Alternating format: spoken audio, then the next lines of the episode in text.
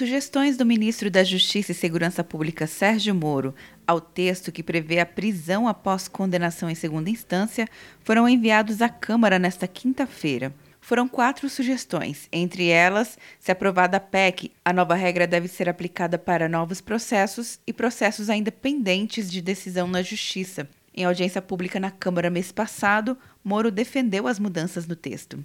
Eu sempre defendi, desde a época que ainda era juiz e como ministro, que nós temos que ter um sistema de justiça que funcione, que garanta a todos igual proteção da lei.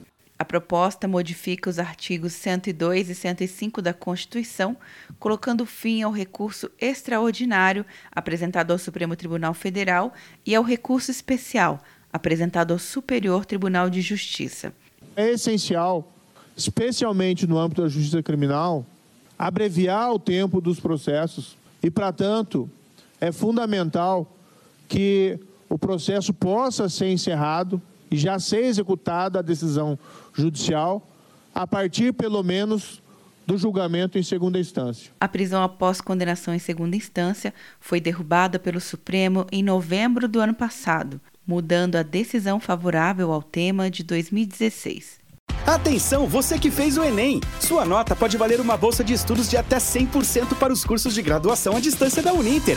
Isso mesmo! Até 100% de desconto em mais de 90 cursos. Transforme seu futuro. Acesse o site e inscreva-se agora. Uninter, a melhor educação à distância do Brasil. Uninter.com De Brasília, Luciana Castro.